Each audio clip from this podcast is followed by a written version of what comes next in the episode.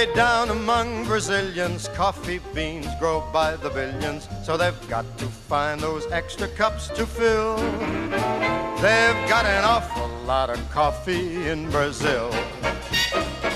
You e aí, gente? Tudo tranquilo? Beleza, Tudo sucesso. Tudo bom. Tudo bom. Aí voltamos para mais um programinha animado aí numa sexta-feira 13 falando de lesões cerebrais. Combinação perfeita, né? Uma das coisas que a gente recebeu feedback da nossa, da nossa brincadeira passada foi que a gente não se apresentou, galera. A gente se apresentou no final, a pessoa que não escutou até o fim. É verdade. É, ver- é verdade, a gente falou no final. Quem É. fica até o final, ele, ele tem o privilégio de conhecer a gente. Né? A gente ainda brincou que era que nem o filme da amnésia, começava de trás pra frente. Mas eu acho que dá. Não necessariamente isso precisa ser uma tradição, né? Dá pra mudar, né? Então tá bom. Gente, só por cima. né? A ideia aqui é fazer um grupo de estudo em neuropsicologia. A gente tem alguns assuntos que a gente combina antes, alguns que a gente faz é, na hora mesmo. E o intuito é nós discutirmos aí a neuropsicologia, a prática, a pesquisa, no intuito de todo mundo é, contribuir para que a gente possa aprender mais e mais, né? Então, maravilhosa área. A questão de fazer um podcast também veio, né? É uma coisa que a gente tinha essa ideia. E a gente decidiu fazer os dois juntos. Então a gente tá. É um grupo de estudo gravado, que é informal, então às vezes vai ser umas coisas engraçadas, às vezes umas besteiras, podem mandar e-mail lá pra gente pra, pra corrigir. Mas estamos aqui tentando aprender todos juntos e incluir aí uma comunidade cada vez maior, não apenas aqui no, no Skype, pra gente poder discutir junto e tá aprendendo. Então, enfim, eu sou o Gabriel, sou psicólogo, gosto de pesquisa, sou pesquisador. Nós temos aí dois neuropsicólogos, dois estudantes e dois psicólogos, né? E os outros se apresentaram também. Eu me chamo vai. Gênero, eu sou psicólogo, então eu me interesso bastante pela área da neuropsicologia. Atualmente eu sou residente e a todos vocês, queridos e queridas do meu coração, eu desejo um envelhecimento saudável. É isso aí, que é melhor do que qualquer quantia em dinheiro. Seguindo aí, então, eu sou um dos estudantes em psicologia, tentando caminhar agora, começando a estudar neuro, criando algumas asinhas. Estamos aí, né? Com a cara e com a coragem. Eu tô na mesma vibe do Breno. Tamo, tô um ano atrás do Breno, digamos assim, na faculdade, terceiro ano ainda, mas vamos tentar ir aprendendo aos poucos nessa neuropsicologia, ter uma noção da prática também para tentar incorporar melhor, né? Não ficar só na teoria ou começar a colocar só técnicas e não ter uma noção do porquê você está fazendo aquilo e qual que é a lógica. Então, vamos tentar integrar esses dois aspectos aí. Eu sou a Monique, sou psicóloga, tenho especialização em psicologia e meu interesse também é conversar mais sobre o assunto, já que eu não atuo é, ativamente na área, e ter essa troca de informações e de conteúdo. Eu sou Luana Breda, sou psicóloga e neuropsicóloga, trabalho já há um tempo na área com oração, AB, atuo com pesquisa também, dou aula, amo estudar e estamos aí para aprender junto com esse pessoal, ensinar um pouquinho também né, as pessoas que estão ingressando na área, enfim, que tem mais interesse em conhecer da área da neuropsicologia. Maravilha. Vamos lá, gente. Bom, é, se vocês me permitem, eu lembro que no encontro passado a gente comentou um, um breve quebra-gelo, né? Falando que era canelada. Aí depois eu descobri que eu tinha a definição errada de canelada. Para um fã assíduo do Jovem Nerd, isso é um crime. Então a minha primeira canelada de fato é pedir desculpa por não saber o que é uma canelada do Jovem Nerd. Fica difícil com as caneladas deles também, né? É, Hoje em dia já é meia hora de canelada, tem propaganda, tem e-mail, tem. Poderia começar a fazer as nossas quando começarem a reclamar das coisas que ele tem Ah, ih, rapaz, não chama, que vai chegar, e vai chegar bastante. Assim, eu, eu não sei quanto a vocês, né? Mas dentro da, da neuropsicologia, o primeiro assunto que me deu aquela bela vontade de estudar foi falando um pouquinho das apraxias do comportamento motor.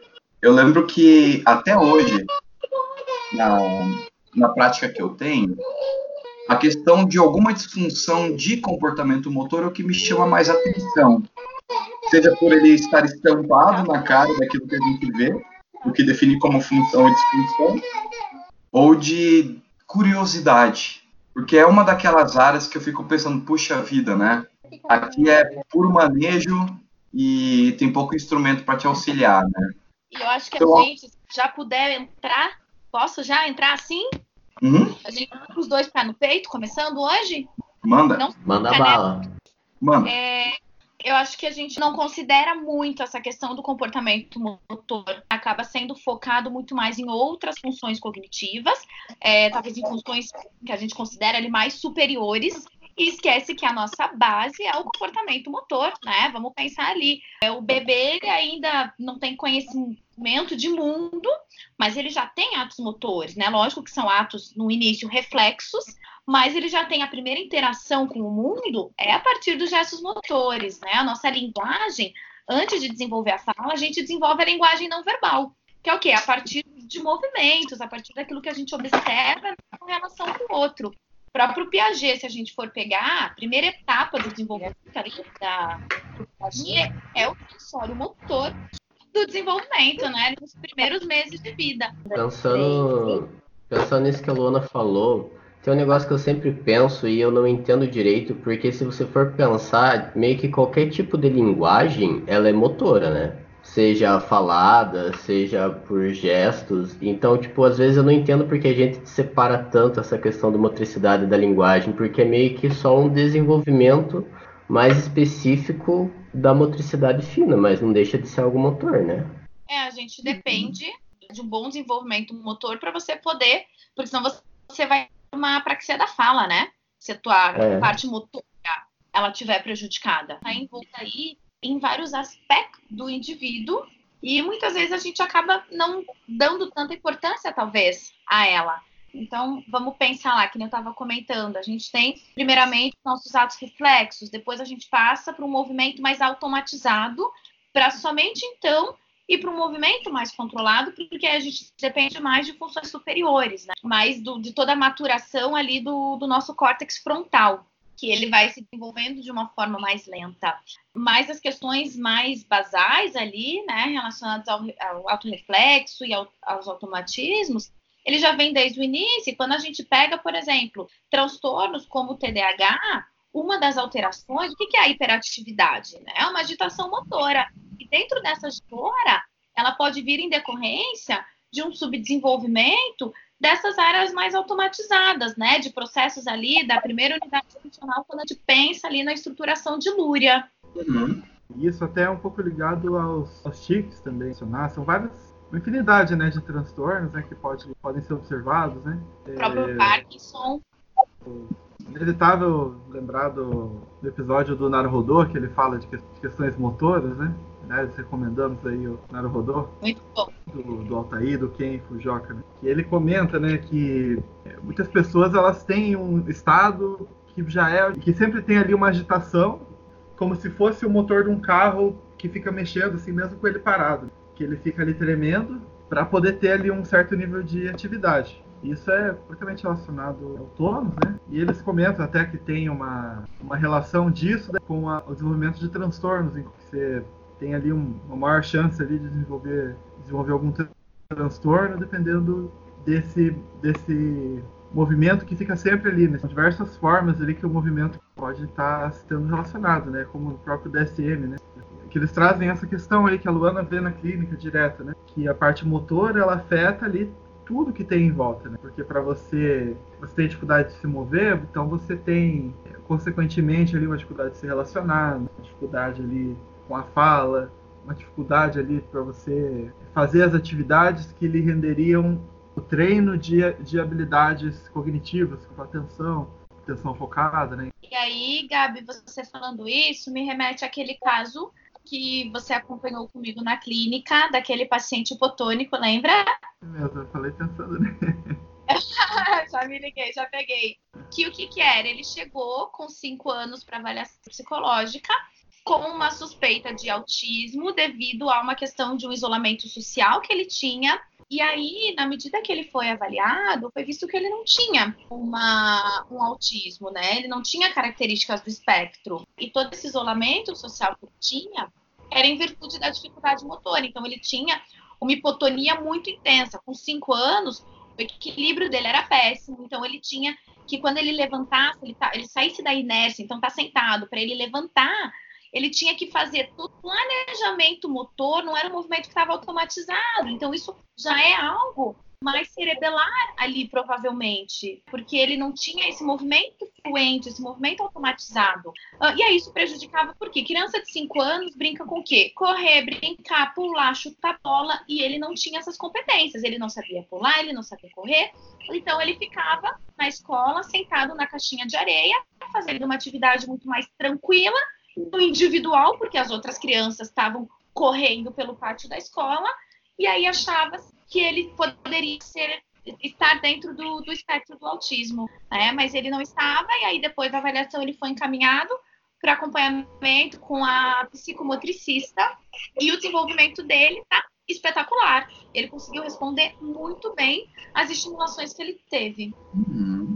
Esse foi um caso que mudou muito a minha percepção aí sobre essa questão. Depois a gente vai relacionando, né, uma coisa com a outra. Né? Acabei vendo muito isso também nos estágios que eu fiz, né? E você acaba tendo aí essa questão, por exemplo, da criança não ter tido muita brincadeira assim quando era mais nova, não ter tido essa questão de correr, de interagir com os outros. E isso acaba afetando também outros domínios ali dentro da neuropsicologia, quando você vai avaliar, né? Por exemplo, prestar atenção, da coordenação espacial, né? Coordenação temporal, Sim. que todas essas coisas elas elas têm ali um certo grau de independência, mas elas são elas o suficiente para dizer que elas não são a mesma coisa, mas todas elas uma depende da outra. Sim. É, se a gente for pensar ali, né, nessa questão, vamos pegar um pouquinho de Piaget novamente. É, o estágio sensório motor é o quê? Primeiramente, a criança ela vai ter reconhecimento do mundo pela questão sensorial. A partir disso, ela vai para o motor, que aí então ela vai ter primeiro os movimentos reflexos, que é o de sucção, por exemplo, a mamada um movimento reflexo. E aí, a partir disso, ela vai começar a ter esse desenvolvimento céfalo-caudal e próximo distal, do qual ela vai começar a ter um controle muito maior do corpo dela. Então, reconhecer que isso daqui que mexe na frente são as mãos. E aí, a partir disso, ela vai começar a agarrar objetos. Primeiro no movimento mais palmar, e aí depois, já, né, mais tarde na infância, ela vai começar com o movimento pincelar. E aí isso vai todo a partir do desenvolvimento da criança para ela ir refinando esse traço, né, essa pegada. O próprio engatinhar, depois o estar de pé, depois o começar a caminhar, envolve essa questão espacial que o Gabriel está comentando, né? Então ela tem que se localizar espacialmente, ela tem que ter um plano para ela chegar até o brinquedo que está a uma distância X dela. Então, ali ela também já está trabalhando aspectos atencionais. Ela foca naquele objetivo dela e ela vai atrás daquilo. Às vezes a gente vê principalmente pais de primeira viagem, né? Eu já tive relato de pais que eles não deixavam a criança sentada, a criança tendo oito meses, porque tinham medo que a criança lesionasse a coluna. Mas aí a gente está trazendo uma hipotonia para essa criança, não estou permitindo que ela desenvolva, porque eu estou limitando aquilo que é esperado para a etapa do desenvolvimento. É, às vezes, o medo de subir a escada. Gente, vai junto, vai acompanhando. A criança, no começo, ela vai aprender a subir primeiro e depois ela vai aprender a descer, porque o descer envolve muito mais uma questão de equilíbrio, porque ela está olhando para baixo, ela está fugindo do ponto de equilíbrio dela, do que eu olhar para cima. É muito mais fácil eu controlar. Mas é importante também, porque tudo isso vai trazer depois o refinamento das funções cognitivas que ela vai usar lá na frente para a aprendizagem dela. Acho que essa, isso entra bem nessa noção de maturação e desenvolvimento, né? Porque a maturação é algo que teoricamente vai acontecendo sem impedimentos, digamos assim, se você tiver as condições físicas, mas para você ter um desenvolvimento, você tem que ter algo que puxe, né? Você tem que ter estímulos. Se você não tiver os estímulos, você não desenvolve. E por isso que a infância é um período muito sensível, né? Sim, com certeza. A, a criança, ela, digamos que ela precisa ter um preparo para as próximas etapas, né? E aí, para isso, ela precisa de um ambiente da liberdade que ela vai poder explorar, né? Porque ela vai aprender a partir dessa exploração. Queria perguntar assim, como que é essa interlocução multidisciplinar com outras profissões acerca desse espectro motor? Porque antes de eu entrar na faculdade, se alguém falasse para mim que psicólogo ia ver parte motor, eu ia falar, cara, você tá louco? Breno, eu gosto muito de trabalhar em equipe, tá? Então eu tenho vários profissionais de referência que eu trabalho com parceria. Então, por exemplo, eu tenho essa psicomotricista que se dentro de uma avaliação eu identifico que tem essas alterações motoras, eu mando para ela trabalhar com a estimulação. A, a, gente precisa, vamos pensar no desenvolvimento, né? Vou voltar para a Lúria. Primeira área, primeira unidade funcional é o quê? É o sensório motor, se a gente for pensar assim. Depois ele vai evoluindo para chegar na cognição. Então, como que eu vou trabalhar uma dificuldade cognitiva lá na frente se ele está com prejuízo aqui no motor? E aí, no final do ano passado, eu fiz um curso com a Irina, que ela foi aluna da aluna do Lúria, inclusive agora no final desse mês eu vou para São Paulo fazer um curso com a Jana, que ela é discípulo de Lúria, justamente para trabalhar essas questões. E elas trazem justamente isso. Se a criança está com prejuízos nessa primeira unidade, nessa questão motora, eu vou ter que trabalhar primeiro isso para regular essa primeira unidade, para daí eu evoluir para a terceira, porque senão é como se eu colocasse ali um bolo para assar, só que eu jogo todos os ingredientes dentro da forma e boto para assar. Eu não misturo certinho todos aqueles que eu preciso. Então eu vou estar trabalhando no topo da escada sem eu ter passado pelos primeiros degraus. E aí a gente vai ficar só num treino, treino, treino. Eu vou ficar muito boa naquela habilidade que eu estou treinando, mas eu não vou ter uma generalização daquilo. Se eu for utilizar aquilo para alguma outra, coisa, de alguma outra maneira, eu não vou conseguir. Por quê? Porque a pessoa treinou especificamente a coisa X. Todo o restante do alfabeto, ela não conhece. Então, ela vai saber só fazer a letra. Tá? Então, falando aí da tua pergunta, eu tenho fonos que eu trabalho em parceria, eu tenho psicopedagogo que eu trabalho em parceria, eu tenho TO que eu trabalho em parceria, eu tenho psicomotricista trabalho em parceria, eu tenho outros psicólogos que eu trabalho em parceria e que a gente faz encaminhamentos mútuos. Eu acho que eu posso contribuir nesse papo um pouco falando de uma equipe multiprofissional em um ambiente institucionalizado. E o que eu posso dizer é que a psicologia, mais especificamente a neuropsicologia, ela vai transitar em outras áreas. Então, quando a gente vai estar falando desses aspectos motores, é muito provável que a fisioterapia vá assumir esse papel.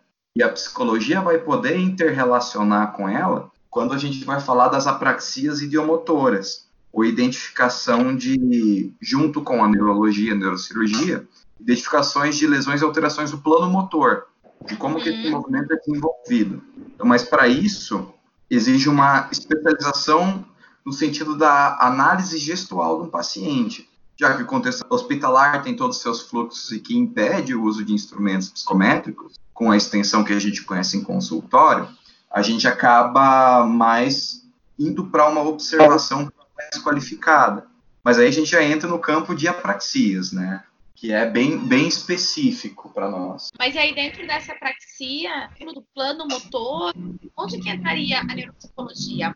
Lembrando, né, fazendo aquela, aquela ressalva que a neuropsicologia é o campo de estudo que relaciona alterações comportamentais com danos cerebrais, fica bem evidente quando a gente está falando de apraxia, porque a gente está falando de comportamento motor. Então, a gente tem que voltar na definição de apraxia. Então, a, gente pode, a gente pode identificar uma apraxia ou defini-la, assim, vai, mais categoricamente, como sendo aquela disfunção de comportamento motor que ela não é explicada por uma lesão física ou por uma alteração cognitiva intelectual e ela surge a partir de uma lesão cerebral, certo? Então tem a ver com uma, uma alteração de movimentos orientados a objetos, sendo esses objetos reais ou não. Ou execução de atos, né? Pode ser a cópia de movimentos, ou pode ser execução, por exemplo, me mostre como você penteia o cabelo. Isso. E aí a gente já consegue separar essencialmente o que é uma apraxia a partir de uma lesão parietal, de uma uhum. apraxia que vem majoritariamente de uma, de uma lesão frontal. Com certeza. É a chamada apraxia dinâmica de Lúria, né? Sim, sim. Que aí a gente entra nas apraxia ideomotora, ideatória, né, a visoconsultiva. Eu acho que a gente pode entrar um pouquinho nesse, nesse aspecto já, porque eu, eu queria falar um pouquinho da, da apraxia ideomotora, né? Tá. O que você tá falando, Júnior, é bem um negócio que eu tinha dúvida, porque assim, tipo, se for pensar no que a Luana tava falando das unidades funcionais, né, que o Lúria coloca primeiro ali, tronco encefálico, cerebelo, segundo, com lobo temporal, occipital e parietal, o que me parece, posso estar errado, mas num trabalho interdisciplinar, é, problemas relacionados mais a essa primeira unidade ficaria para fisioterapia, e as apraxias estão relacionadas à segunda e à terceira unidade funcional, parietal e frontal. É isso que você falou, certo? Olha, Ou não? Exatamente. É que assim, eu só vou poder responder quanto a locais de atuação institucionalizados, que é completamente diferente do entendimento que a gente teve até agora. Eu falo isso por, por experiência que eu também bati a cara, bati de frente com isso há pouco tempo atrás.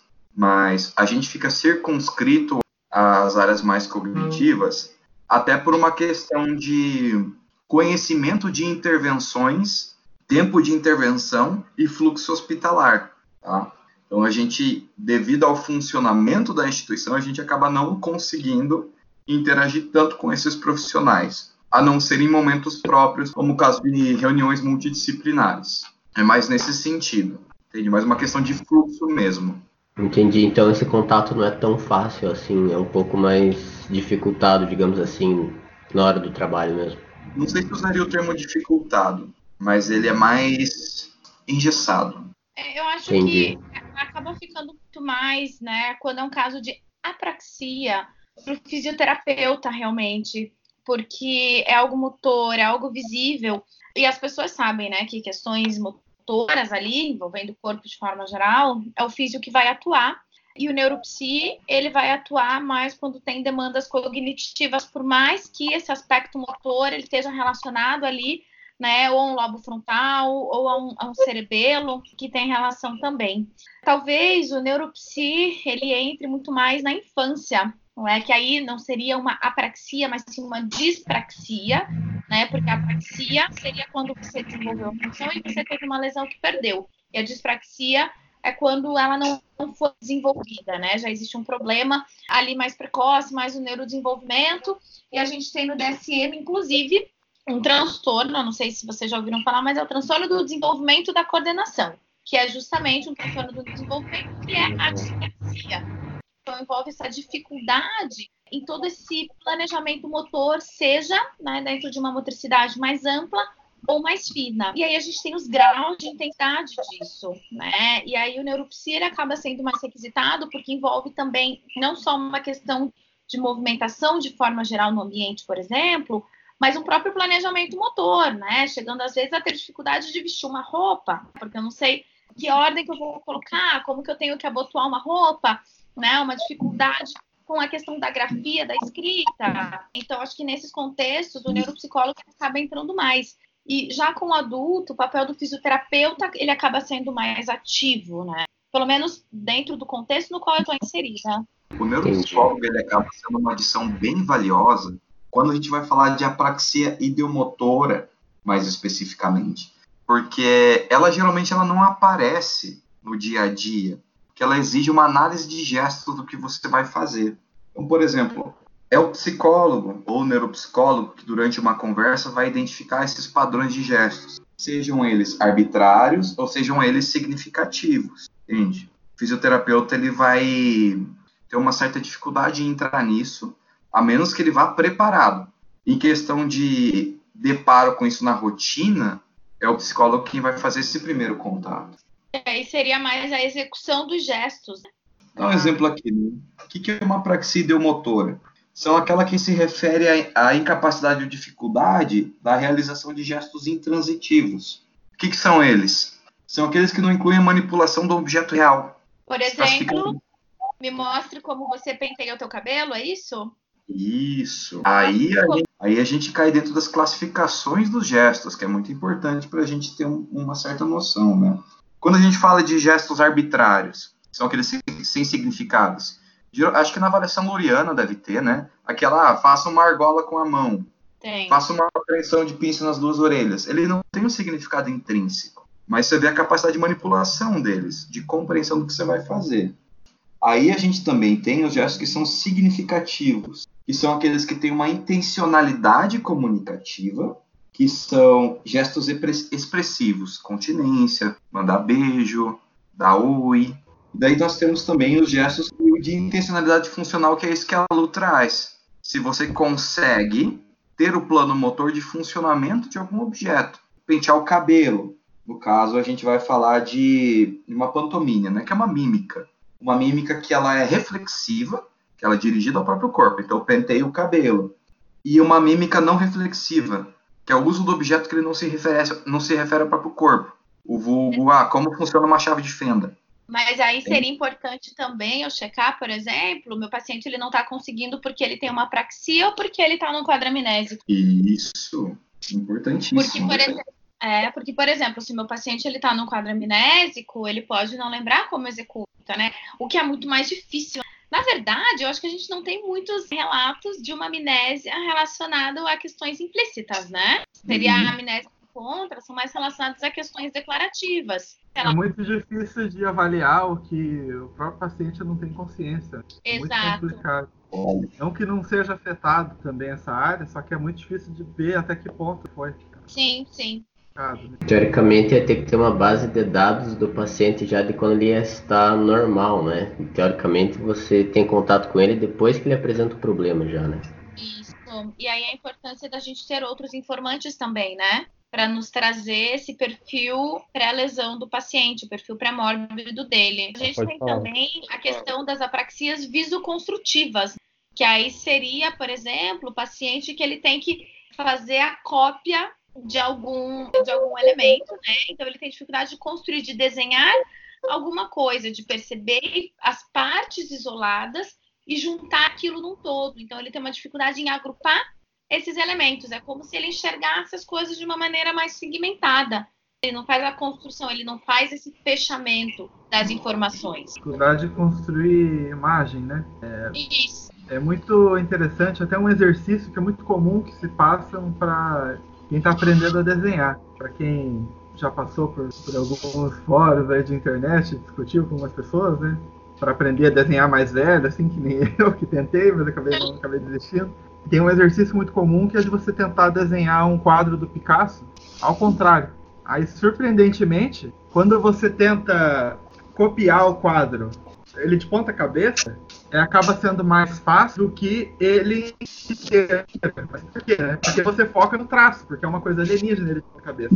Se você olha ele, ele normal, você cria uma imagem sobre ele, você já interpreta aquilo como um rosto, como um homem sentado, daí você já tem já ficou um pouco contaminado com a sua ideia do, do que é uma cadeira, do que é um homem, do que sentado. Aí você já coloca aquilo de uma forma diferente sem perceber no papel, né? É bem interessante, né? Como essa questão do, do planejamento mesmo, né? Da parte das funções executivas, né?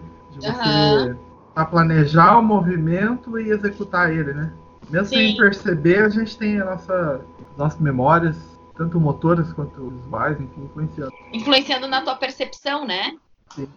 Acho que é interessante a gente destacar aqui, principalmente quando a gente está falando em, em definição de plano motor e uma apraxia proveniente de alguma disfunção frontal, é que ela vai se diferenciar de uma apraxia ideomotora que é parietal, novamente, quando a gente está falando de movimentos sequenciados.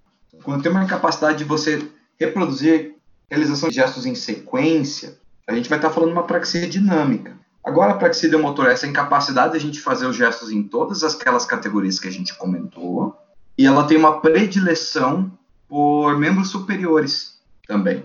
E, e ela pode ser ipsilateral ou contralateral, né? E isso Depende da área afetada. Ela afeta o lado lesionado, né, do- o mesmo lado que foi lesionado, que seria ipsilateral, ou contralateral, que seria o cruzado, né? Ele vai afetar o lado oposto àquele que foi lesionado.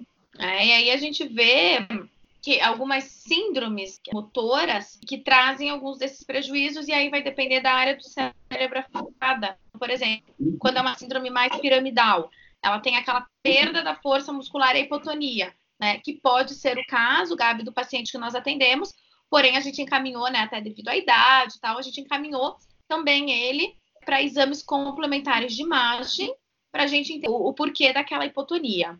A gente pode ter também, né, uma lesão mais cortical, que estaria mais relacionada à questão de músculos extensores, né, ao membros superiores, ou questão flexora dos membros inferiores. Isso, isso é até importante, que já foi um tópico de discussão bem quente na comunidade sobre apraxia. Quando a gente fala de um desequilíbrio entre os componentes motores exploratórios, que eles surgem a partir do lobo parietal, e os componentes motores de inibição, que eles são provenientes do lobo frontal, a ponto de criar quadros clínicos que o pessoal nomeou como dispraxia, como dispraxia cinética de repulsão ou praxia cinética de retração, sendo no sentido gestos contaminados. Então, quando num plano motor você vai desenvolver algo para pegar alguma coisa, esse teu plano motor está contaminado por movimentos de inibição, por exemplo.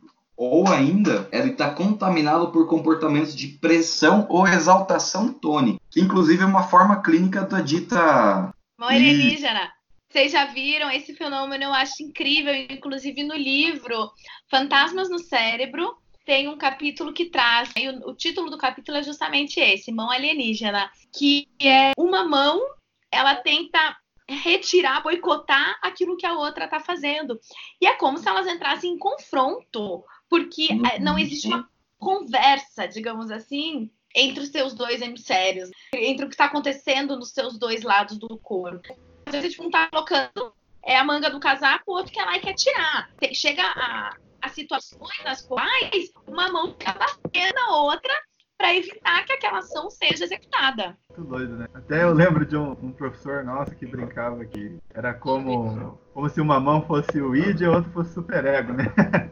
Uhum. põe, põe, a mão naquela sainha bem curta, daí a outra. Não, não, não, não.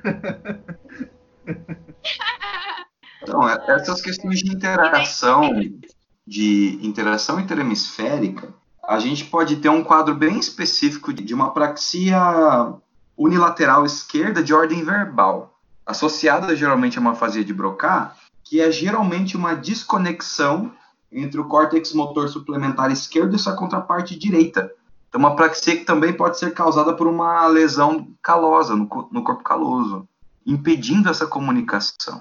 Olha só, né?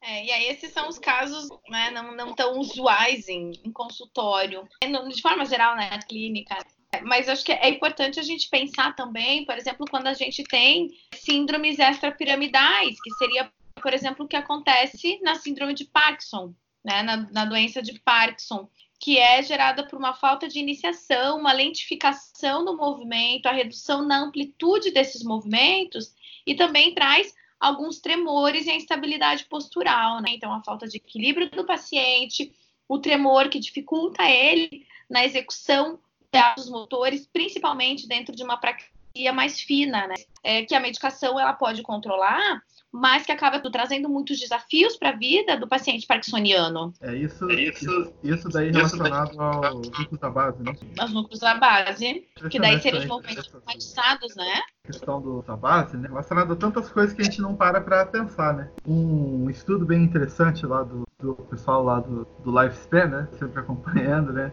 Fanboy do caramba. é um estudo que verificando a questão do questão cerebral mesmo, assim, que no começo você tem uma dificuldade do, de controlar, né? Esse as línguas diferentes que você está falando, né? E o resultado motor acaba sendo alterado por causa dessa dificuldade de controle, né? Por isso tão intimamente ligado ali esse controle do movimento com o próprio movimento, né? E eventualmente daí essas áreas elas essa capacidade de inibir ela vai ficando automática, cada vez mais automática, não chega a ser 100%, mas ela vai ficando cada vez mais automática e mais dependente do, dos núcleos da base, né? questão dos Sim. movimentos, de você controlar essas coisas que você faz. Né? E se a gente for pensar, Gabi, né, dentro dessa linha, por exemplo, uma síndrome de Tourette, teria também uma alteração nos núcleos da base? Olha, eu não, eu não tenho essa informação, mas eu acredito que, eu acho que faz sentido essa hipótese.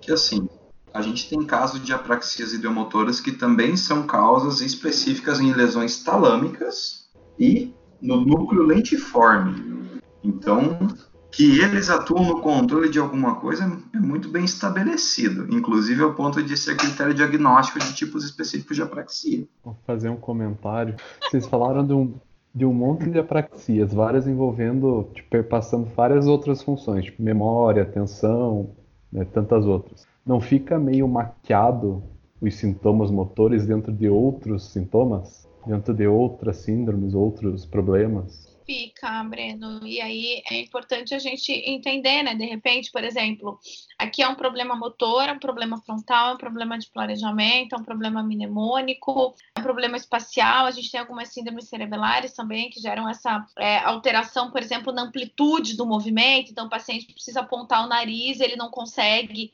fazer esse planejamento motor para isso. Então é importante a gente fazer algumas dissociações dos quadros, justamente para entender é, o que, que, pode ser de uma apraxia, o que, que pode ser de algo motor ou que pode ser de outra função cognitiva. Mas realmente acho que é muito difícil de, de separar, né, em alguns casos, porque como uma coisa sempre se relaciona com a outra, acaba tendo que precisar de, como a Luana, separar. É, e, e, a gente vê muita alteração motora também, né, em alguns quadros do neurodesenvolvimento, por exemplo, o TDC, que a gente já falou agora há pouco, o próprio transtorno da aprendizagem não verbal, TANV, que não é um quadro diagnóstico oficial dentro do DSM, né, se a gente for pensar ali nas categorias diagnósticas, mas que a gente tem também algumas alterações ali nas questões relacionadas à linguagem não verbal, né, a inteligência não verbal, mais voltada ali a esses aspectos, pode ter uma alteração motora também. Os próprios quadros de TEA, de autismo, a gente tem também, é comum a gente observar o próprio TDAH, a gente vê alterações motoras, né, então é, a gente pode sim ver essas alterações em quadros mais cerebelares, um quadro de, de apraxia ou dispraxia, né, mas em alguns outros transtornos também, além de síndromes musculares. Então, essa questão motora, ela acaba sendo bem importante quando a gente pensa em termos de relação como um todo, né? Pode trazer prejuízos de diferentes formas, né? porque ela pode aparecer de formas diferentes. Né? E aí, por isso que é importante a gente estar tá bem atento né, dentro de uma avaliação seja em qualquer fase do desenvolvimento, qualquer alteração que a gente possa encontrar para entender o porquê e ver se isso também traz alguma outra alteração cognitiva. Uma coisa que a gente não pode se esquecer também é de voltar às bases, no sentido do próprio livro do Luria, no capítulo 2. Ele Qual? vai descrever o. Fundamentos da neuropsicologia. Fundamentos da neuropsicologia, esse mesmo. Uhum. Que ele vai descrever o grande achado que foi que existe uma via que sai da, do frontal até o tálamo e que a partir dessa via se permite ou se pensa em intervenções que alterem funções básicas. Então, quando a Lu traz todas as questões envolvendo casos clínicos, a gente vai estar falando de um perfil neuropsicológico que ele é identificável até em quais subtestes do VISC que aquela categoria tem mais dificuldade. Então, assim, é muito normal, muito assumido a gente falar que atenção você se aprende de fora até você internalizar. Clássico. Memória você se treina. Velocidade de processamento, o Kumon tá aí. Mas quando a gente fala de alterações motoras, a gente simplesmente esquece que isso também existe. Olha, vamos pensar num processo de envelhecimento depois da senescência. Pensar em depressão mesmo. A pessoa entra num quadro depressivo pós-luto e de repente não quer mais fazer a rotina que ela estava fazendo 80 anos, de repente para de falar, começa sintoma de memória, o tremor essencial fica mais exacerbado e se instala um quadro de demência. Isso parte essencialmente de uma alteração de comportamento motor também, entendem? É uma coisa bem grande. Sempre há interferência e nunca se pode subestimar a extensão dos danos daquilo. E, e o paciente fica mais lentificado também. Por exemplo, numa depressão, uma das características é essa lentificação. É uma lentificação mental como um todo, inclusive nos atos motores. Isso. Né?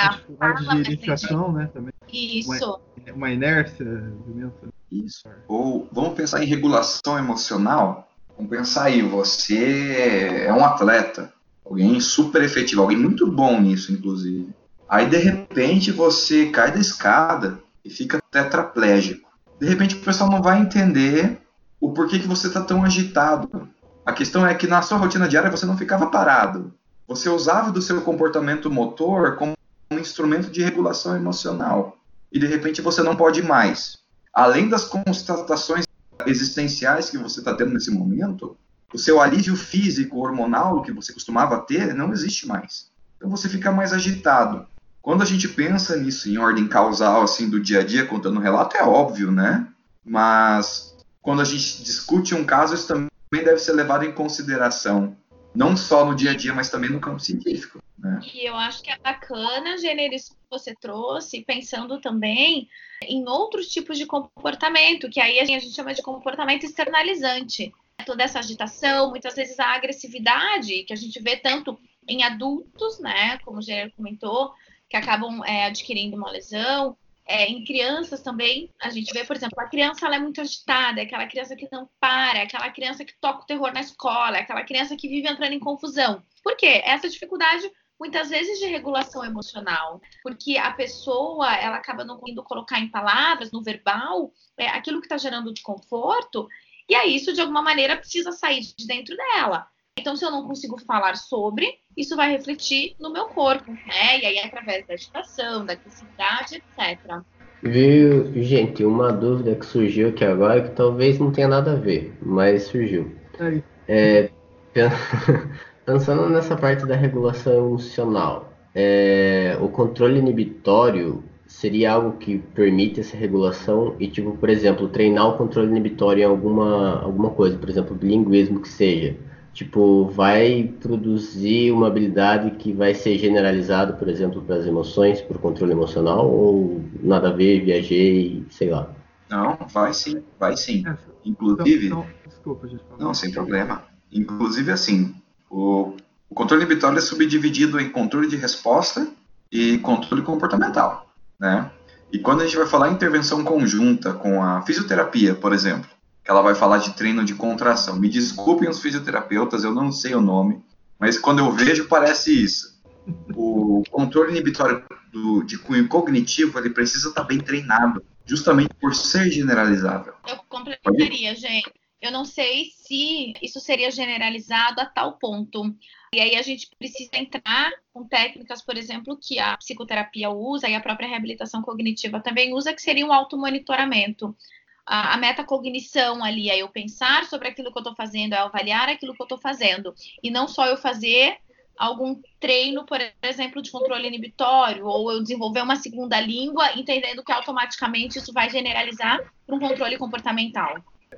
um treino mais é específico é pra... mais efetivo, né? Eu, eu, acho que a é. generalização é. daí é para a função que foi treinada, né? E tem muitas nuances é, que eu... são um pouquinho diferentes, né? Por exemplo, são áreas bem próximas, inclusive com algumas partes compartilhadas. Né? Só que os sistemas do, da regulação emocional e da inibição de impulsos motores, eles são um pouquinho diferentes, sabe?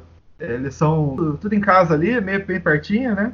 Só que é, não é exatamente a mesma área, né? Que também é diferente do planejamento para o futuro. Então, daí você tem um pouco de diferença aí da regulação emocional apenas com a motora de impulsos e a motora, tipo, pensando no futuro, né? Tipo, delay rewards. Que aí estaria relacionado. Um prazo de recompensa? É um planejamento. Porque aí, se a gente for pensar nessa linha, por exemplo, organização, planejamento, toda essa questão da racionalidade, são funções executivas frias. É, e o controle de impulsos, né? Essa autorregulação, a motivação, ela está mais relacionada a funções executivas quentes. Então, eu posso, por exemplo, fazer um treino, né? É, pensando num bilinguismo, né, que é o caso que o Edson comentou, mas aí eu vou trazer, né, por exemplo, a metacognição, tá? E aí, quais são as funções que você precisa executar, o que, que você precisa ativar é quando você está nesse code switching, né, entre duas línguas. Como que isso funciona na inibição de contexto?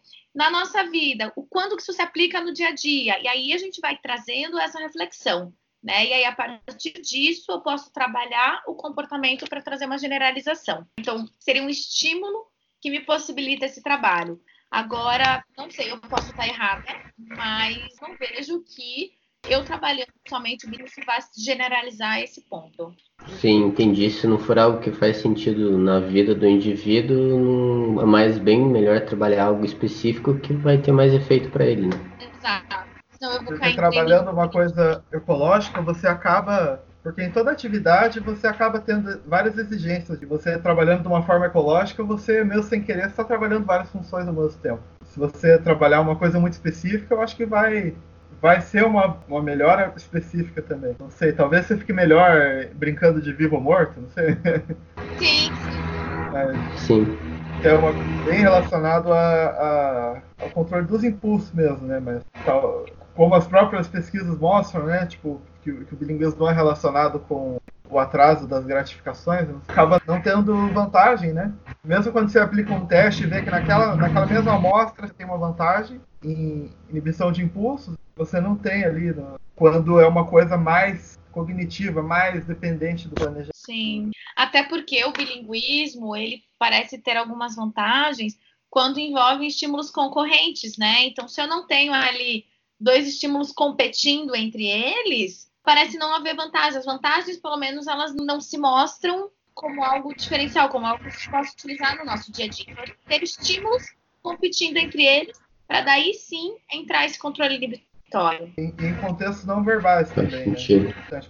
Eu, eu, eu não sei se dá para dizer que, pensando ainda mais aquelas pesquisas relacionadas com demência, né? Eu não, eu não sei se eu diria que, que não tem efeito algum no dia a dia. Eu acho que algum efeito tem. Só que não é uma coisa prática, porque é tão específico, né? E a demanda do dia a dia é uma coisa generalizada, né? Você vai no mercado, sei lá, você precisa ali da sua memória de trabalho, precisa de um planejamento, você precisa, enfim, de um controle motor para não sair pegando todas as coisas do mercado. Enfim, são várias, várias coisas quando você está na, na, vida, vida real. Né? É, o desafio hoje relacionado ao bilinguismo é que a gente não tem uma definição, né? De quem é bilíngue. E aí isso torna com que os nossos resultados também de pesquisa sejam bem contraditórios, né? Porque nós temos autores diferentes pesquisando sobre, porém utilizando também conceitos diferentes do bilinguismo, né? Considerando características diferentes da população. E aí, em alguns casos, a gente acaba vendo que existem vantagens e outros não, muitas vezes por uma questão metodológica realmente. É, acho que é importante o que a Luana está trazendo para nós, que a gente agora desbancou para o bilinguismo, mas se aplica perfeitamente ao entendimento do comportamento motor, é que a gente se dá conta que a gente está tratando de uma área na qual não existe monopólio, no qual a psicologia tem uma contribuição um pouco mais envergonhada, ela vai um pouquinho mais de cuidado. Então, isso tudo que a gente está conversando aqui é só o que nos compete na psicologia. A gente desconhece autores das outras áreas e fica até difícil a gente conseguir conversar sobre comportamento motor sem essas referências. E para mim isso se torna bem claro aqui. À medida que o bilinguismo a gente fica difícil a gente conversar sem um, um linguista, um psicolinguista. Comportamento motor sem os profissionais que tratam disso se torna algo bem difícil de abracar. Eu acho que para a galera que está na faculdade, isso é um ponto importante enquanto a gente está na faculdade, é difícil alguém que venha para nós e fale disso. Isso evidencia um pouco da, da bolha de conhecimento que a graduação nos traz, que ela só vai ser quebrada num ambiente multidisciplinar. Eu acho que na faculdade, não só na faculdade, na verdade, na academia de forma geral, e aí considerando também os cursos de pós-graduação, tá? Eu vejo que o pessoal tem um pouco de dificuldade, às vezes, de fazer a conexão entre os temas, porque isso acaba sendo passado, lógico, né, por uma questão metodológica também, de maneira bem sistematizada. E os próprios professores, muitas vezes, e aí principalmente na pós, que os professores são diferentes em cada módulo, não fazem essa conexão. E aí o pessoal acaba ficando meio perdido, né, de tá, mas o que, que um assunto tem a ver com o outro? Mas se a gente for pensar, né, o nosso cérebro ele é todo interligado. Lógico que a gente por uma questão de estudo, acaba separando as funções. Mas, como a gente vem falando já aqui, né, desde o outro podcast que nós gravamos, muitas vezes uma sintomatologia ela pode ter N causas, e aí a gente tem que trabalhar com essas dissociações para entender o que, que é causa e o que, que é consequência. Mas isso não fica muito claro quando a galera está estudando, porque eles ah, vê o que, que é a questão motora, ah, o que, que é a atenção, ah, o que, que é a memória. E tá, e aí? O que, que atenção e memória tem a ver com linguagem? O que, que atenção tem a ver com comportamento motor? Então, acho que esse link falta um pouquinho também. E aí, quando a gente vai ver na prática, né, no, no consultório, por que, que os casos eles acabam sendo mais difíceis? Você pega um livro, no livro o caso ele tá claro, ele tá lindo e parece que as coisas vêm encaixadas como uma peça de Lego. Mas quando você tem que fazer esse raciocínio, aí o buraco é mais embaixo porque aí a gente precisa juntar, integrar todo esse conhecimento que foi te passado de uma forma separada para você poder fazer a interpretação desse caso. Assim, uma das coisas para mim que foi uma bela quebra nesse sentido teve a ver com o comportamento motor, que foi sobre a atuação do enfermeiro, do qual eu desconhecia. E existe uma interconexão tão grande com atribuições que eu pensava que eram exclusivamente da psicologia, que a gente fica realmente pensando, né, até que ponto a academia consegue passar essa mensagem. também. É bem, bem interessante. Sim. É, é equipe multidisciplinar, né? Lógico que cada um tem um, um know-how melhor, né, em sua área, mas as áreas elas se interconectam. Por isso a neurociência, né? Então tá uhum. ela está conectando diferentes áreas do conhecimento, onde cada um tem uma especialidade, né? Tem um conhecimento mais específico, mas existem muitos pontos de convergência e no qual todos vão atuar. Né? E é muito importante a gente ter esse conhecimento e essa abertura também, né? Bem como conhecer a nossa limitação, de saber que não, peraí, eu fui até aqui. Então, a partir de agora, uma fono vai dar melhor conta do trabalho, um enfermeiro vai dar conta. Agora, o físio vai ter que entrar nesse circuito. E por aí vai. Né? A gente não pode querer abraçar o mundo a gente não vai conseguir abraçar o mundo, porque há muita coisa para fazer. E é até complicado ter noção da existência dessas outras áreas. A gente fica meio isolado, é difícil até entrar em contato. Né? Eu acho que só através da prática mesmo e congressos, palestras, assim, que a gente tem aquele tchan, assim, nossa, verdade, né? Tem essa área aí. É. Porque a gente eu... enfiada nos livros, né? Porque tem tanto, eu tenho uma lista tão grande de livros de psicologia que eu gostaria de ler, de livros de neurociência que eu gostaria de ler, que realmente para eu aprender alguma coisa sobre TO, sobre fono, é mais provável ser alguém falando comigo, eu num congresso, e alguma coisa que a gente possa. Eu acho muito legal o Congresso de Neuropsicologia do Paraná, alguns anos mais do que outros, mas geralmente eles trazem psiquiatra, neurologista, fono, é várias pessoas que trabalham com a neuropsicologia para a gente poder ver esse outro lado também, né? Porque a gente lê assim, a gente pode até ler um livro ou outro, né? Mas evidentemente a gente vai focar na nossa área, né? Com certeza. Vai focar na pilha lá de livros de psicologia que tem para ler, antes de ler um livro de pesquisa. Desculpa, Eu acho que o legal de congresso é isso, ele traz profissionais de áreas diferentes e estudos que estão acontecendo, porque a gente, né, é difícil a gente estar tá atualizado com tudo, mas o Congresso possibilita você ter conhecimento do que está acontecendo. E aí você vai se aprofunda naquilo que para você é mais importante, ou é mais interessante, ou é mais necessário no momento. O que eu ia falar, que é mais meio que uma pergunta pro Gabriel e pro Jenner, é porque, tipo, pro Breno também, eu não sei se a gente vê e experiencia isso muito durante a formação, essa questão da interdisciplinaridade. Porque você menciona uma vez ou outra, mas tipo, não sei se a gente vai ter uma prática disso mesmo até o final da formação, sabe?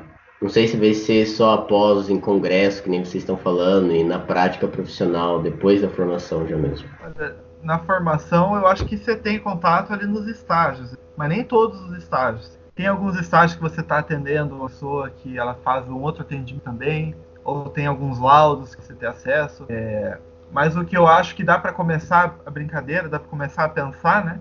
Que é uma coisa que a psicologia, inclusive, muito criticada. Como os caras que vêm querendo apontar o dedo falar que está tudo errado. É, é nossa relação com a pedagogia. Por exemplo, estágios aí que você tem que ir na escola, que você tem direta com professores, e você tem que tentar adequar o que você colocou na sua cabeça, que é um tratamento ideal para se fazer para criança, digamos, né? Uma intervenção ali que é interessante. Se tiver só você e ela ali na aula, né? E como adequar isso para uma sala de 30, 40 alunos? Como que essa professora, que às vezes tem outros alunos ali que têm as dificuldades deles, como conciliar o ideal com o real ali naquele ambiente? Para isso, né, para a não ser que você queira só vir falar e ir embora, saber que sabendo que não vai aplicar, o tom necessário é sempre conciliatório, né? Você sempre tenta ali, tipo, pô, beleza, eu sei que isso aqui não dá, mas talvez será que dessa forma? Pelo menos no meu caso ali que eu comecei a, a ver o que, que era mesmo esse estágio. Fernando Capovilla, eu acho que tem umas duas semanas, não mais do que três, escreveu um texto maravilhoso na página que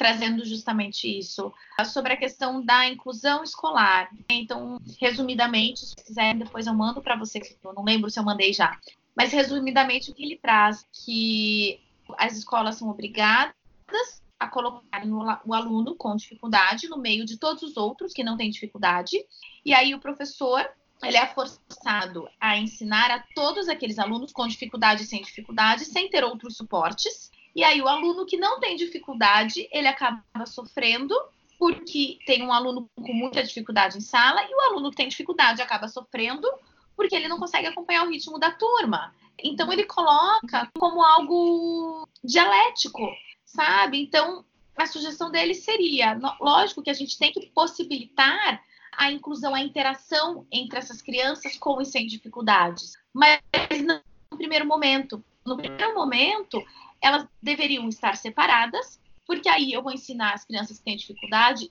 especificamente do jeito que elas precisam, de uma forma um pouco mais individualizada, e aí eu não vou trazer um atraso, entre aspas, né, no, no de ficar, ter que ficar repetindo a informação para aquela criança que não tem dificuldade, porque isso gera desmotivação nela. E aí, depois, na medida que a gente já trabalhou algumas dificuldades dessas que tem, uma dificuldade ou um transtorno, aí sim a gente vai integrar os dois grupos. Mas no primeiro momento, vamos pensar, criança que tem um transtorno de linguagem ou uma dislexia, eu colocar numa turma de alfabetização de primeiro ou segundo ano. Lógico que ela sempre vai estar com uma defasagem muito maior, porque é isso que o Gabi falou, o professor ele não vai conseguir dar essa atenção individualizada na qual esse aluno precisa. É, então, as leis elas são feitas por quem não entende todo esse contexto, né? E aí, para a escola, simplesmente é falar que vocês têm que aceitar o aluno, você pode fazer discriminação. Eu acho que eu posso contribuir um pouquinho também nesse comentário, dizendo que existem campos e campos. Existem maneiras de atuação e existem maneiras de atuação. Da forma de que, às vezes, você é cobrado, é colocado numa posição de suposto saber do que é da psicologia, e você tem que aos poucos conquistar o espaço e ir atribuindo a neuropsicologia. Então não é em qualquer lugar que você vai que você vai ser reconhecido como neuropsicólogo ou como conhecimentos de neuropsicologia. Você vai ter um, um campo pré-destinado do que é o fazer do psicólogo. E isso vai exigir muito jogo de cintura para você ir, ir funcionando ali dentro eu acho que talvez uma palavra para nós seja humildade. Você Isso. não pode chegar no lugar como aquele detentor do saber. Você tem que chegar com humildade, você tem que avaliar o terreno e mostrar que você está lá, principalmente num contexto escolar, pensando agora, que você está lá para ajudar, né? Você não está lá para mandar, você não está lá para apontar defeito, você não está lá para criticar, mas você está lá como alguém que quer contribuir para o bem-estar do teu paciente. Para a família também, você tem que se colocar como alguém que está ali disposto a ajudar e não alguém que quer alterar a dinâmica familiar, alguém que quer apontar o que, que a família está fazendo de, de, errado, né? Principalmente. Mas não, que você está ali numa parceria realmente, né? Nós somos parceiros, seja do médico, seja da família, seja do nosso paciente, ou seja, do, da, da, escola né, na qual ele está inserido. Eu acho engraçado a jornada que a gente tomou, que a gente terminou falando de interdisciplinaridade, né? e a gente começa falando de coisa motor, né? Isso é, é importante dizer que a gente começou falando de comportamento motor, justamente que o comportamento motor é aquilo que evidencia faltas na nossa formação. Sim. Isso faz a gente recorrer aos outros profissionais e como a Luana comentou, assim, de uma maneira maravilhosa, reconhecer esse profissional enquanto um exímio também no saber dele, que é interrelacionado com o nosso. Mas se a gente for pensar, tem uma área também que o psicólogo ele está se envolvendo um pouco mais dentro dessa questão motora, que é a própria psicomotricidade. Então a gente tem pedagogos e a gente tem psicólogos atuando como psicomotricista. E aí eu acho que os meninos têm um conhecimento bacana nisso, né? O, o, o Edson e o Breno. É, o conhecimento que a gente teve, o Edson tá tendo a disciplina agora, né? Edson começou acho que faz pouco tempo. É, eu tive duas aulas só praticamente, eu não tenho tanto conhecimento. Ah, mas então, atribuindo a tudo que vocês comentaram aqui, o que eu tive ano passado foi uma experiência que eu senti que faltou um pouquinho no sentido de outras visões. Porque eu senti que a psicomotricidade ela também tem focos. Você pode ter abordagens dentro da própria psicomotricidade. Enquanto vocês falavam ali de apraxias, falavam quais que eram as disfunções que tinha, eu ficava pensando, poxa, eu fiz isso na minha análise psicomotora e eu nem me tocava que isso tinha a ver com neuropsicologia. Porque o foco era totalmente diferente, era um viés mais social. Para vocês verem como realmente tem uma lacuna assim de que a gente não consegue ver tudo dentro da, do curso, né? Sim. E aí eu acho que vem aquilo que a gente comentou há pouco também, né? De que a gente vê as coisas de maneira isolada. E os próprios professores não trazem um pouco dessa integração também.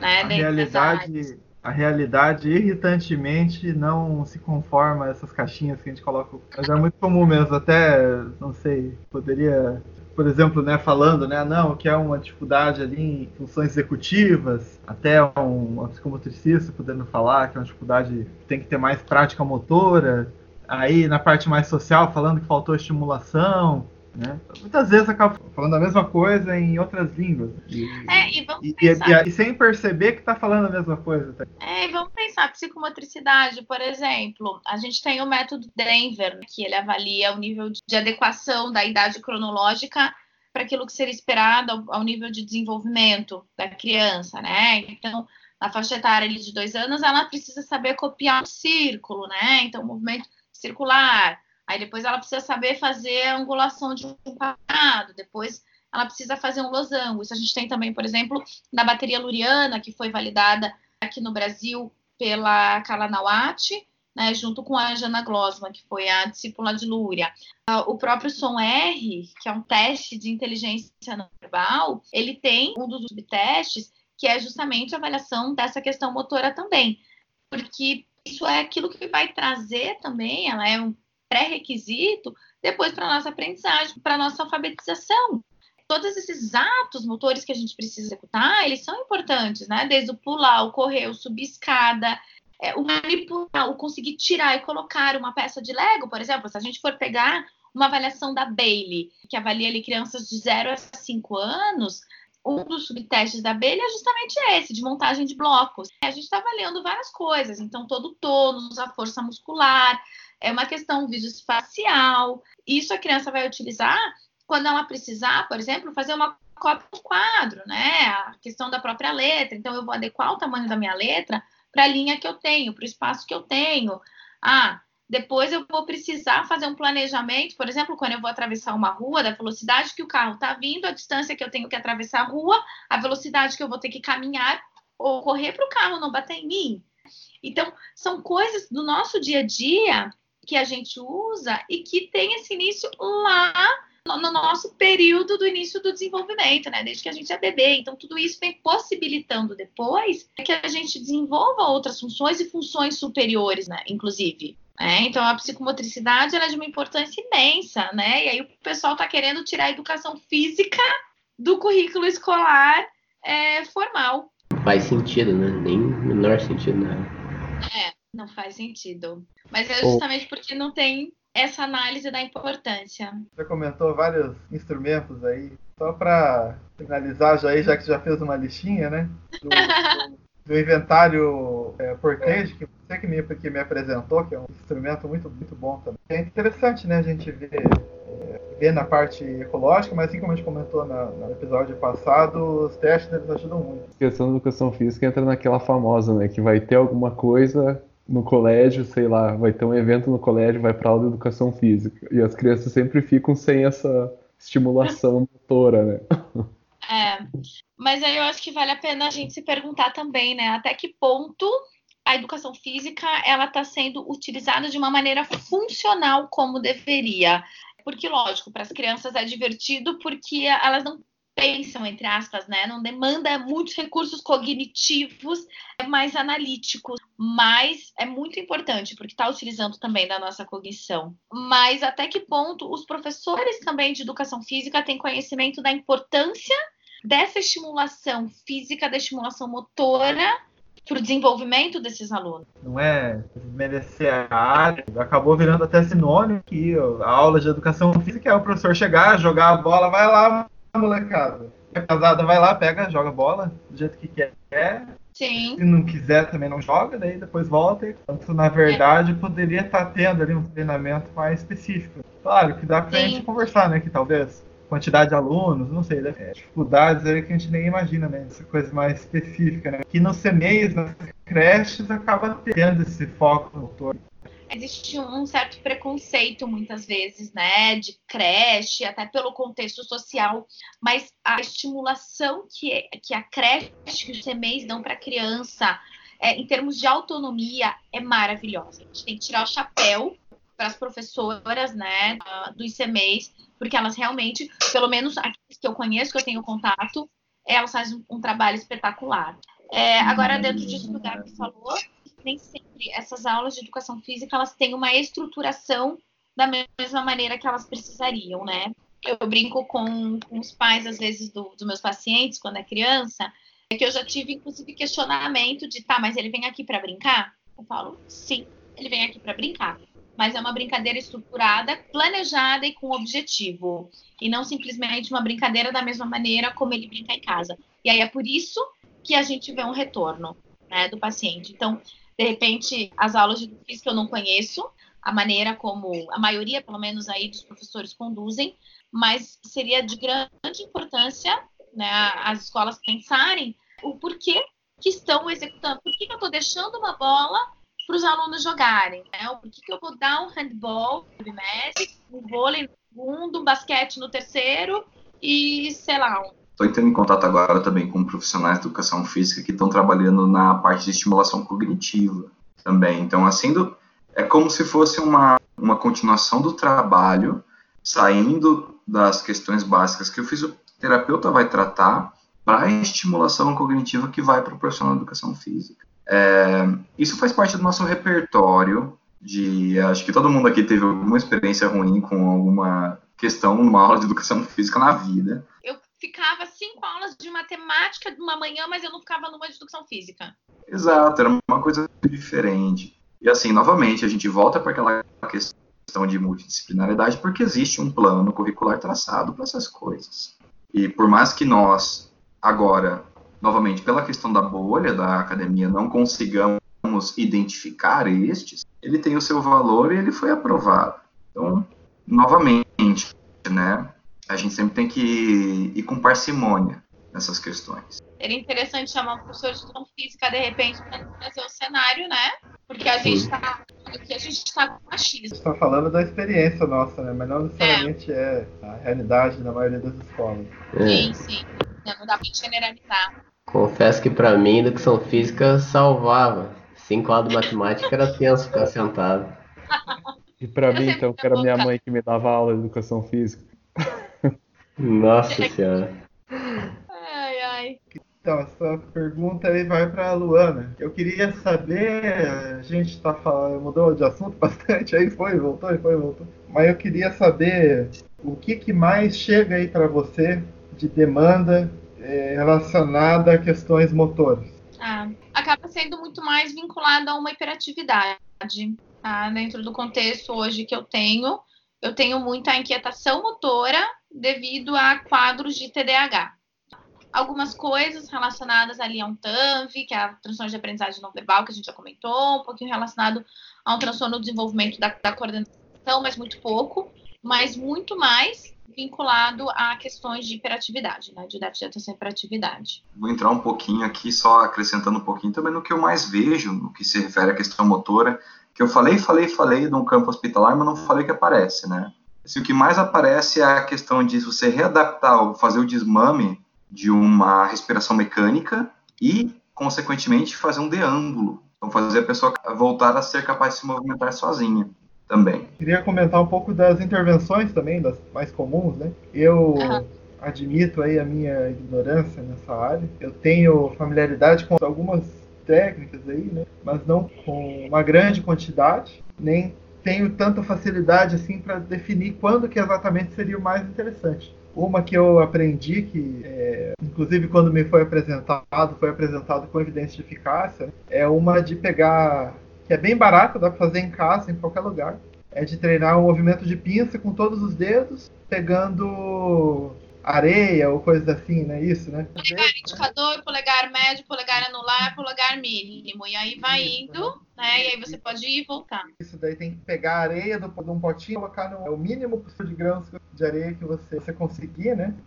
É o que eu conheço assim melhor, né? O que eu, que eu mais usei aí no decorrer dos anos de estágio. Eu queria saber aí de vocês aí o que, que quais técnicas que para vocês são é, são mais familiares, são mais interessantes? É, então, Gabi, isso é muito abordado pela questão, se a gente for pensar, luriana, né? Então, a primeira unidade funcional, o que, que Lúria traz? Dentro de um programa de reabilitação, de habilitação, na verdade, não é reabilitação, mas de habilitação. É para alguém que não desenvolveu a função. Então, primeiro de tudo, você precisa ver o nível que está desenvolvido.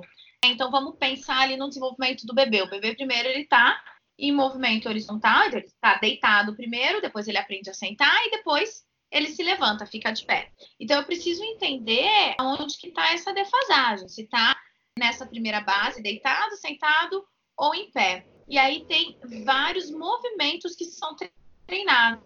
Então, motores tanto só de manuais quanto você integrando óculo manual, pedal também, integrando os dois lados do corpo, né? Porque aí você passa para o desenvolvimento.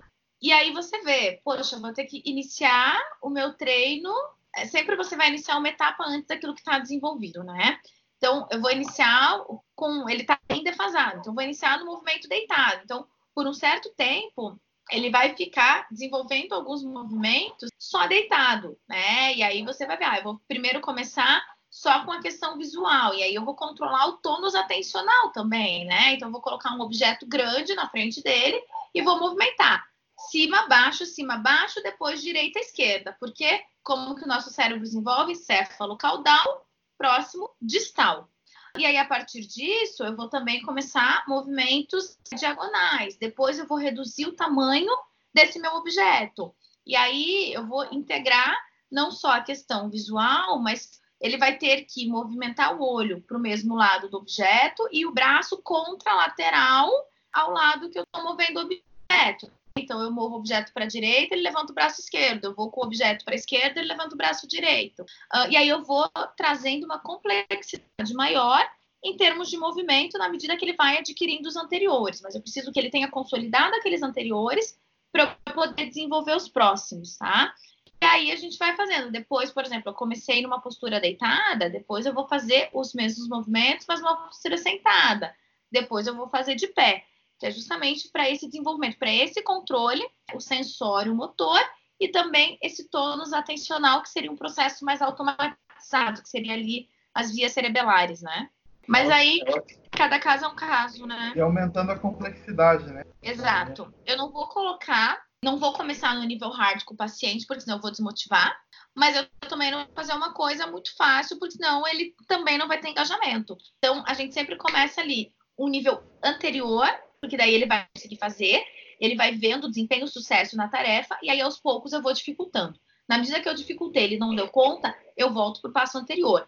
Treino mais e aí eu vou avançando. Tem uma pergunta a respeito da avaliação, porque na avaliação psicomotora que eu fiz ano passado, a gente teve um problema, mas isso inclui a avaliação no geral, tá? Não só de, da área motora. Não querer fazer as tarefas de forma intencional. Aí, a que ponto eu sei que eu tenho que interromper a avaliação, sabe? Tipo, essa seria a minha pergunta. Para não ter um, um problema com os dados depois, né, obtidos. Também volta um pouquinho naquela questão do nosso podcast anterior, que não pode ficar só na avaliação por si, né? Tem que ficar em outros elementos, não é só o que você atesta ali que é a verdade absoluta. Sim, com certeza. É. Mas acho que é papo para outro podcast, né? Senão a gente vai ficar a noite inteira aqui discutindo isso. Beleza. Fechar? Isso aí, gente.